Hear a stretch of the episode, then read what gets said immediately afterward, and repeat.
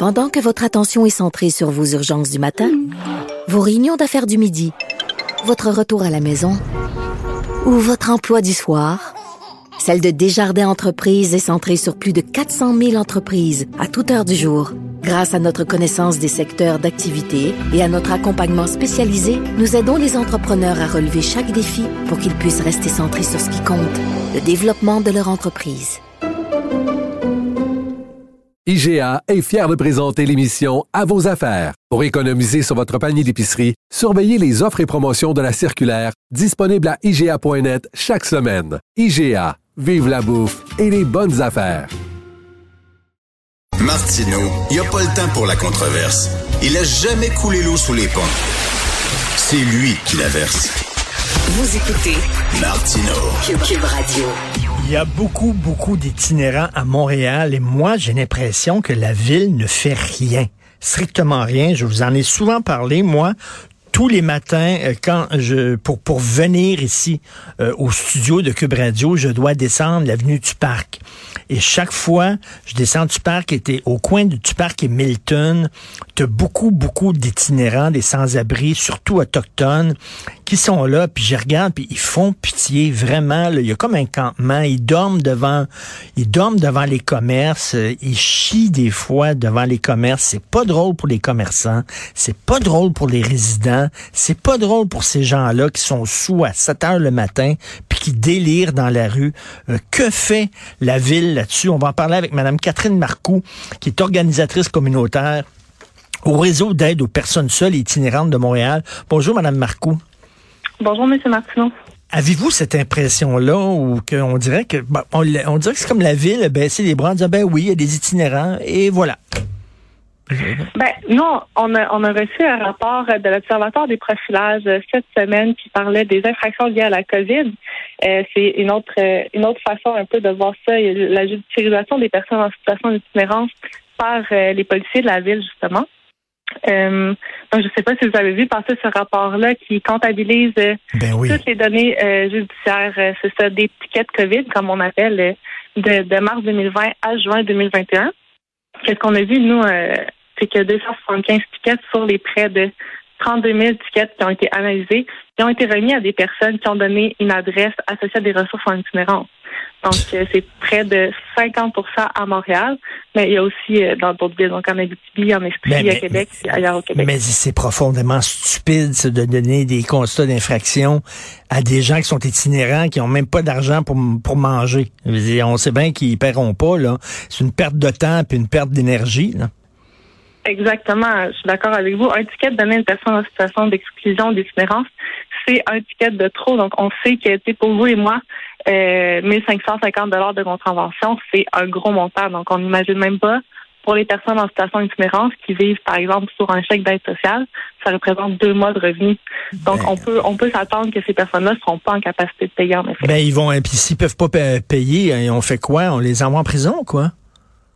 Non, c'est ça. Ben, il y a, y a des euh, façons de contester ces tickets-là. Euh, donc, à Montréal, il y a des programmes qui permettent d'annuler des tickets euh, euh, remis aux personnes en situation d'itinérance euh, par, par des infractions municipales, mais ça n'existe pas encore pour les tickets COVID.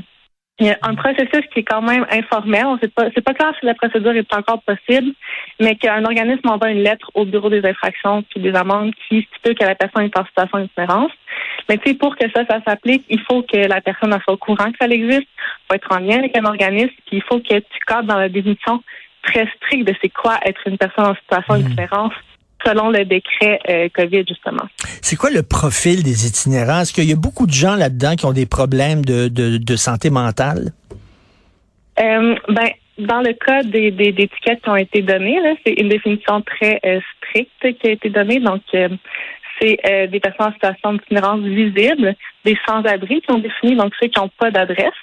Ça fait que sont les 275 personnes euh, qui ont donné euh, qui, ont, qui ont donné une adresse mais, mais, mais, mais, non, oui, mais indépendamment de, des constats d'effraction, le, le, le, le mhm. profil type de quelqu'un qui est dans la rue, est-ce qu'il y en a beaucoup qui souffrent de problèmes de santé mentale? Moi, c'est l'impression que j'ai, parce qu'il y en a vraiment qui délirent à voix haute, puis tout ça, puis ça me déchire le cœur, puis je dis, mon Dieu, la place de cette personne-là, c'est dans c'est dans une, institution, dans un hôpital, je sais pas trop quoi, c'est pas d'être tout seul dans la rue, là.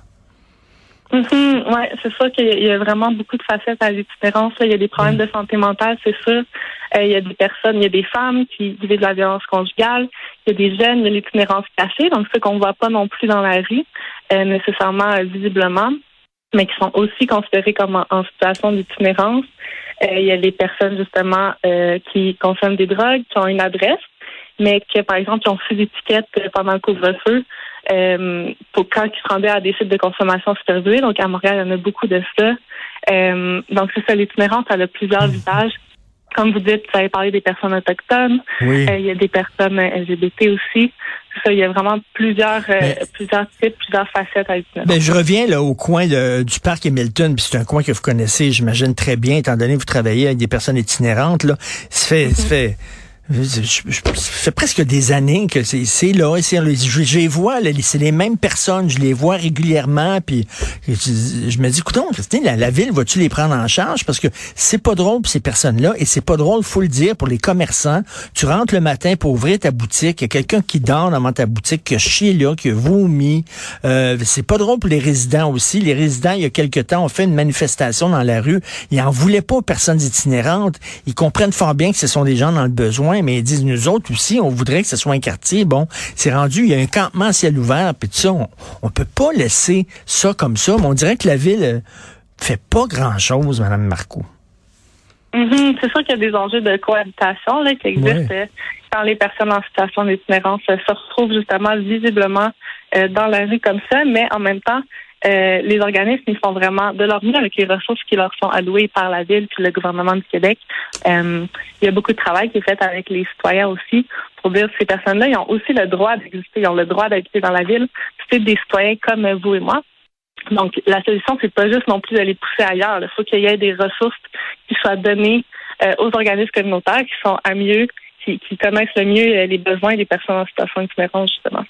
Et euh, nous, là, euh, euh, des itinérants, mettons, qui demandent de l'argent, qu'est-ce qui est mieux? Donner de l'argent parce qu'on se dit tout le temps, ben là, il va acheter de l'alcool avec ça, peut-être de la drogue, c'est peut-être mieux de l'amener d'y payer un café. Ou on, on, fait, on fait quoi? Ben, écoutez, les personnes en situation itinérante, ils peuvent décider par eux-mêmes qu'est-ce qu'ils font avec l'argent qu'on leur donne. Après hmm. ça, ça dépend, ça dépend de toi personnellement. Est-ce que tu veux donner de l'argent ou pas? Mais c'est sûr que euh, vous pouvez aussi faire des dons à des organismes communautaires. Mais les personnes en situation d'itinérance sont capables de décider pour eux-mêmes qu'est-ce qu'ils font avec, avec leur argent. Tout à fait. Mais en tout cas, il y, a vraiment un gros problème. Puis là, j'imagine avec l'été chaud à venir, puis tout ça, les canicules, c'est pas drôle pour eux autres non plus, là. Non, c'est sûr. Euh, il y, a des ressources justement euh, d'hébergement qui sont ouvertes pendant l'hiver, pendant les grands froids, puis qui ferment à l'arrivée de l'été. Donc, c'est aussi un problème le fait qu'il y a plusieurs places euh, d'urgence qu'on appelle qui ferment pendant l'été. Nous, qu'est-ce qu'on voudrait, c'est que les ressources soient ouvertes à l'année parce que l'itinérance termine pas quand l'hiver termine, justement, comme vous dites. Euh, mm. donc, euh, le fait qu'il y ait des lits qui soient coupés quand l'hiver termine, c'est c'est inacceptable aussi. Tout à fait. En tout cas, j'ai l'impression que la ville laisse ça traîner et d'un autre côté, traiter les itinérants comme si c'était des criminels puis leur donner des constats d'effraction, c'est complètement stupide. Merci beaucoup, Madame Catherine Marco, puis euh, euh, bravo pour le travail que vous faites auprès de ces gens-là.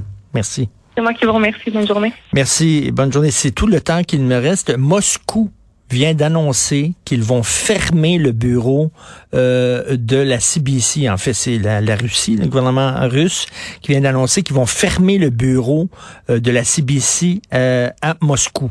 Pour moi, ils sont pas contents de la couverture faite par la CBC, par Radio-Canada du conflit. Donc, vous allez sacrer le camp, on ferme le bureau là-bas. Euh, c'est pas demain la veille que ça va se terminer, ce conflit-là. Tous les experts le disent, ça risque de traîner euh, parce que les Ukrainiens sont convaincus qu'ils vont pouvoir défaire euh, l'armée russe, vaincre l'armée russe. Les Russes, eux autres, ne veulent pas perdre la face. Poutine ne veut pas perdre la face, il veut continuer, donc vont s'affronter Et il n'y a pas de maudite porte de sortie, malheureusement. C'est Benoît qui prend la relève. Il y a notre rencontre dans une demi-heure, bien sûr. Merci à Florence Lamoureux, Frédéric Hull à la recherche. Merci beaucoup à Charlie Marchand à la réalisation, à la régie. Euh, lui, Charlie, euh, est un Français. Il vient de débarquer, ça fait pas très longtemps, et euh, il est allé aux petites créances parce qu'il y avait, un problème d'arnaque et tout ça. Il s'est fait arnaquer. Il est allé aux petites créances pour régler ça. Puis on lui a dit, ben ça prend trois ans. L'attente, c'est trois ans. C'est ça au Québec, ça marche, hein? Parce que, tu sais, Charlie, peut-être comme les Français, en disant c'est tellement lourd en France, c'est lourd la bureaucratie, alors que le Québec, c'est les grands espaces, c'est la liberté, c'est l'Amérique, ça fonctionne, c'est l'efficacité. On va aller au Québec, puis là, ça roule.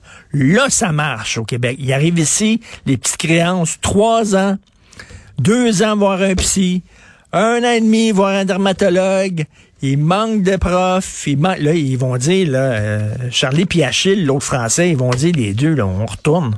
On retourne à la maison. C'est quasiment pire que chez nous. Euh, courage, courage. On a besoin de vous. Euh, merci beaucoup à vous. On se reparle demain, 8 h. Bye.